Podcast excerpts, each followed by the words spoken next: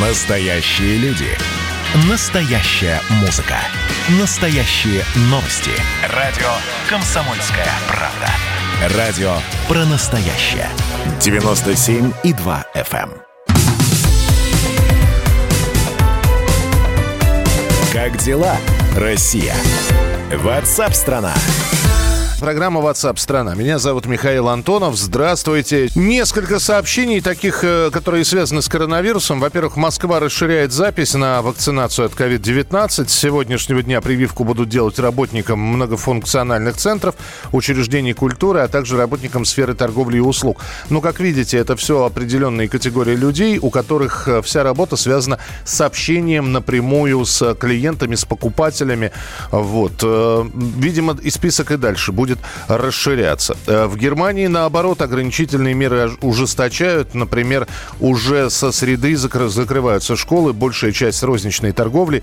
Исключения будут сделаны, кроме продуктов питания и необходимых товаров, но в смысле магазинов, которые ими торгуют. Закрыты все парикмахерские, и ограничения эти будут действовать как минимум до 10 января. Между тем, в России вступили в силу новые правила оформления больничного. Теперь листок нетрудоспособности можно будет зарегистрировать дистанционно в электронном виде. Для этого понадобится СНИЛС. А, Больничный по уходу за ребенком больше не ограничен по срокам. Правда, оплачиваемый период составляет не более 15 дней.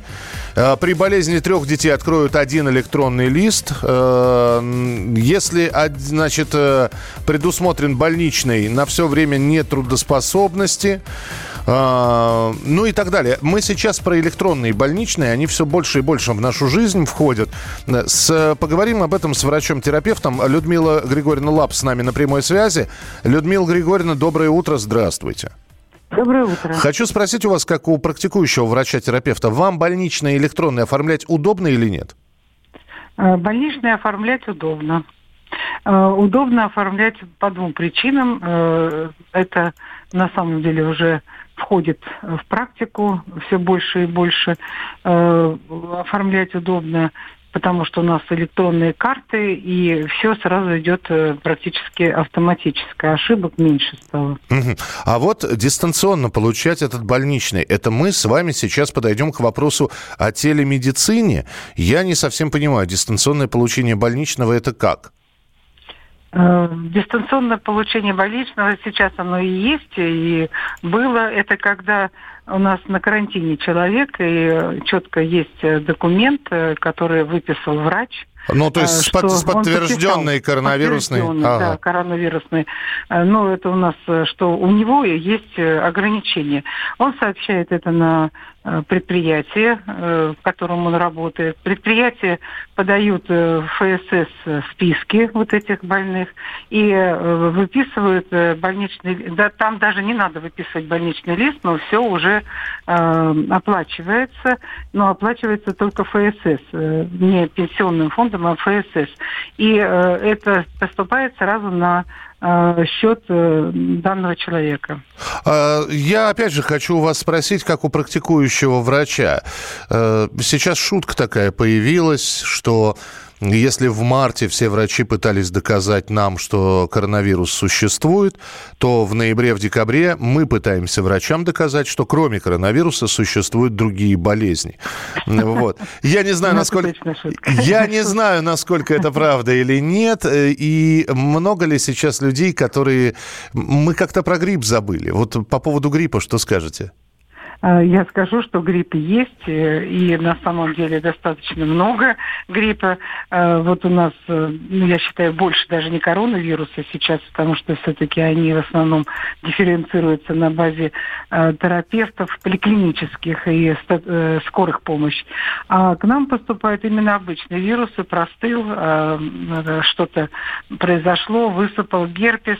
Вот эти пациенты к нам приходят. Я не сказала, что э, не часто, часто. Но главное не это. Главное, что мы все равно же лечим э, в этой ситуации также комплексно, потому что пока мы не знаем, э, это может быть коронавирус э, на самом деле, но, как правило, они идут в поликлинику и сдают анализы, если у нас какое-то подозрение возникло.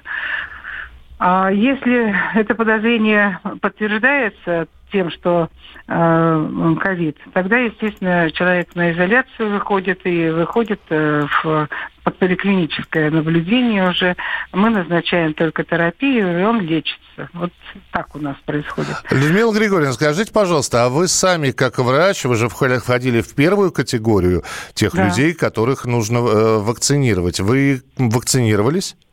Еще нет. Еще, еще но, нет. Но в перспективе, насколько я понимаю. В перспективе, да, просто пока еще работаем, да. Ваша оценка как врача сейчас э, по ситуации в Москве с э, ковидом, по бдительности, ответственности людей, э, пациентов, что скажете? А, ну, я считаю, что более ответственные люди стали за свое здоровье, носить на самом деле маски, приходят нам только в масках. А, это уже позитивно, и поэтому на самом деле нет такого страха, с одной стороны, а с другой, страха, э, с другой стороны э, лечится. Именно вот лечится, а не так, как раньше. Вот это я буду пить, это я не буду пить и так далее. То есть очень э, стали ответственно относиться к своему здоровью. Спасибо большое. Э, я напоминаю, что с нами на прямой связи сейчас была э, врач-терапевт Людмила Лапа э, про коронавирус. Но цифры еще свежие не поступили по количеству коронавирусных нововыявленных заразившихся, заболевших.